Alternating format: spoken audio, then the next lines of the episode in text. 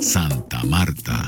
Buena música, buena onda. www.agendasamaria.org. Todo lo que ocurre en Santa Marta, sus alrededores, Colombia, el mundo, en Agenda Samaria. Se fue un compositor, amigo del Caribe colombiano. Tenemos entendido que nació en el Guamo, en Bolívar. Sin embargo, su influencia está en la música del carnaval, en la música alegre, en la música del sabor picante, con Dolcey Gutiérrez, el popular intérprete de música alegre, hizo la llave más fabulosa y pegaron una cantidad de temas en el carnaval. Eh, dialogamos con varios compositores, productores radiales, asistentes a su despedida en Jardines de Paz en Santa Marta el pasado domingo. Y este es realmente un homenaje que hacemos y saludamos a toda la gente de la alegría y de la música porque el carnaval, la temporada de carnaval se acerca. Y comenzamos este informe desde Barranquilla con el director de la agrupación Tambo, con Lisandro Polo quien envía su mensaje de condolencia a todos los familiares del maestro Daniel Seferín. Bueno, también mi estimado José, en medio de la alegría pues que nos dan la música y todo, hay noticias tristes y la verdad lamentando mucho eh, la partida del gran maestro Daniel Seferín, eh, un músico compositor, más que todo compositor, eh, que el maestro Dolcey Gutiérrez pues le grabó varios, varios temas y éxitos todos. La verdad, lamentando mucho y nuestro pues abrazo solidario a toda la familia del maestro y que Dios lo tenga en su santa gloria.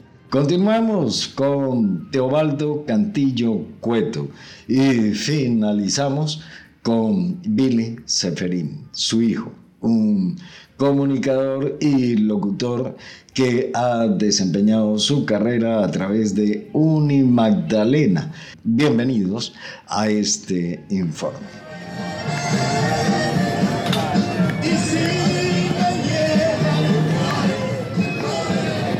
Teobaldo Cantillo Cueto, el hombre de los acordeones en la radio, ¿no? Eh, despidiendo acá al amigo del folclore del Caribe, de la música festiva, Daniel Seferín. Sí, señor, gracias, Juancho. La verdad que estamos bastante conmovidos. Eh, me quedó pendiente hacer una entrevista. Soy amigo de, de los hijos de él, por menos de dos, de Milena y de Billy. Y en varias ocasiones quise hacer una entrevista, pero nunca tuvimos la oportunidad. Después él entró en decadencia, se enfermó un poco y pues con menos posibilidad hubo. Pero es un personaje, Barranquilla le debe mucho a las composiciones de este señor, eh, con el artista del carnaval que se llama Dolce Gutiérrez. Eh, algunas de las composiciones, aquí en el sepelio lo acompaña una de él, una ranchera. Sí, se llama El día que me muera.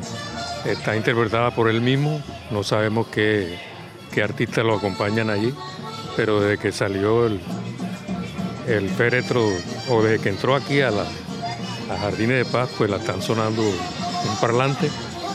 Y la verdad es que tiene una letra bastante práctica, ¿no? Y premonitoria también, ¿no? Él dice que cuando yo me muera, no me lleven flores, no me lloren, sino que prendan parranda porque yo fui un parrandero. O sea, allí recoge él su, su nacencia, su trascendencia, toda la vida en la cual él fue un folclorista.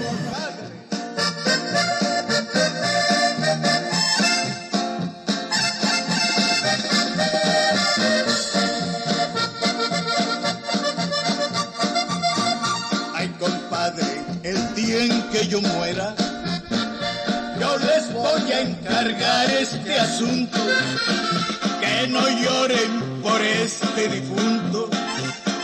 Más bien péguense una borrachera. Y no quiero personas con luto. Y en mi tumba me cantan rancheras.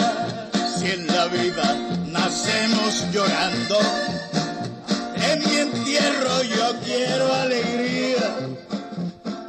A Daniel lo conocí cuando Dolcey le grabó las primeras canciones, entre ellas El Hijo del Carnaval, No Me Mate, todas canciones picantes, ¿verdad? Eh, cara de jirafa, eh, canciones que la ha bailado Remundo todo el mundo, sobre todo en los carnavales. Por eso yo digo que Barranquilla le debe mucho a este señor, porque a través de las canciones de él, grabadas por Dolcey, pues Barranquilla se dio a conocer también a nivel mundial. Lo conocí hace mucho tiempo a, Daniel Ceperini Escobar en la Plaza del Mercado Público. Ya era compositor. Ahí vendía él artículos para la canasta familiar. Después me enteré que incursionó como relojero. Eh, aquí tengo el amigo Alberto Correa, que lo conoce bien también, y puede también de pronto aportar su, sus conocimientos sobre la vida y obra de Daniel Ceferín Escobar. Paz en su tumba. Hombre, gracias Teobaldo. ¿Relojero? Sí, en un tiempo trabajó con, por los lados de la quinta con el señor Orlando Tobón, lo que era relojería y esa cuestión. Pues, la verdad es que no lo sabía hasta ayer que la, la esposa me comunicó eso. Y, bueno, verdaderamente sorprendido. Verdaderamente sorprendido de, de todo lo que hacía. Bueno, listo. Claro, gracias. Wilfrido Álvarez Sierra. Wilfrido, ok. Buena, buena. Saico está presente, don Wilfrido. Saico.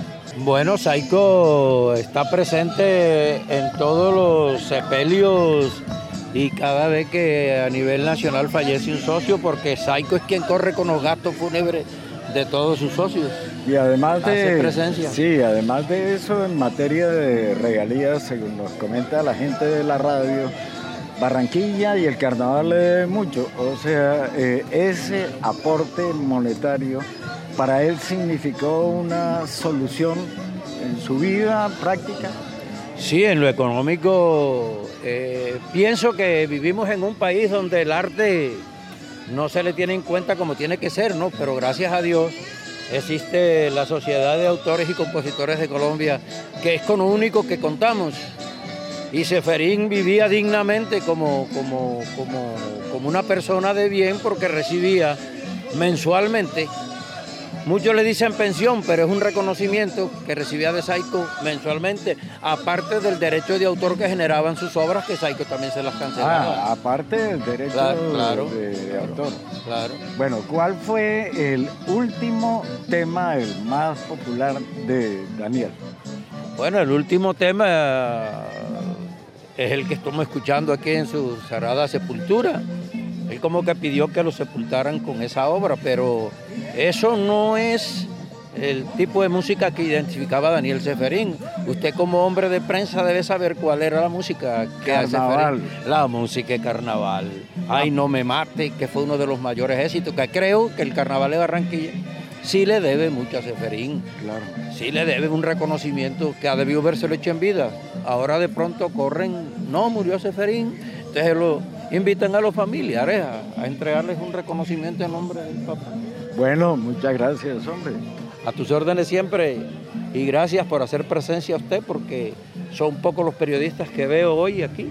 Sí, por lo menos que yo sepa, está el hombre del acordeón, Teobaldo Cantillo. Ah, sí. No sé quién más. Ah, tío Baldo, tío Baldo, claro. Claro, Teobaldo. Está Agenda Samaria, Claro que que también tuvimos la oportunidad de conocerlo. así es. Pero, hombre, muy amable.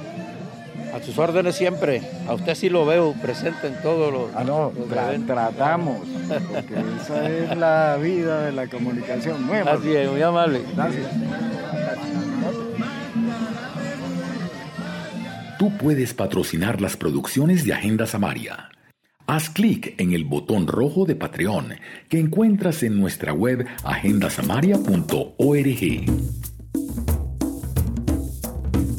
Y finalizamos con Billy Seferín, su hijo, un comunicador y locutor que ha desempeñado su carrera a través de Unimagdalena en el Departamento de Comunicaciones de la Universidad del Magdalena y también desde la emisora Unimagdalena Radio. Muchos temas, más de 120, 122 temas que le grabó Dolce Gutiérrez nada más. De esos, pues hay varios himnos del carnaval especialmente la canción No me mate. El tema No me mate es una canción emblemática, pues es una canción de carnaval netamente, pero pues para que la gente sepa de, digamos, la dimensión del artista que estaba teniendo o que tuvo mi papá a lo largo de todo este tiempo. Eh, una canción que cuenta una historia de un tipo que van a atracar y él le dice, hey, espérate, mátame si quieres después de carnaval, es básicamente la, la historia. Entonces, eh, esa canción del año 70 y algo ha venido año a año teniendo gran importancia, especialmente Carnaval de Barranquilla, bueno, y donde quiera que se celebre un carnaval. Eh, la gente se, goza con la música, especialmente con esa canción. Eh, el año pasado, cuando, o el último pasado, antes pasado carnaval de Barranquilla, que fue cancelado por el tema de la pandemia, se pegó una canción que mi papá grabó en el año 92 más o menos. La canción se llama La Pesadilla. La canción habla de que en Barranquilla el alcalde sacó un decreto que iba a cancelar el carnaval, el carnaval de Barranquilla, que se prohibía eh, la parranda, el trago, pero también se prohibía el polvo. Entonces el polvo con su doble sentido. Claro. Ya. Y eh, esa canción causó mucha polémica en su momento porque al cancelar el carnaval de Barranquilla la canción toma fuerza y mucha vigencia. Claro. Hombre, Billy, lo acompañamos como siempre. Gracias, gracias. Yo sé que sí, gracias. La gente de la música, de la composición, inclusive representantes de Saico estuvieron acompañando a los familiares y la despedida de Daniel Seferín. La música de este podcast es una realización del escritor, poeta, compositor y músico Samario Fernando Linero Montes. Agenda Samaria, el pulso de Santa Marta, vibrante, universal Siempre nuevo. Agenda Samaria. Realiza Juan José Martínez.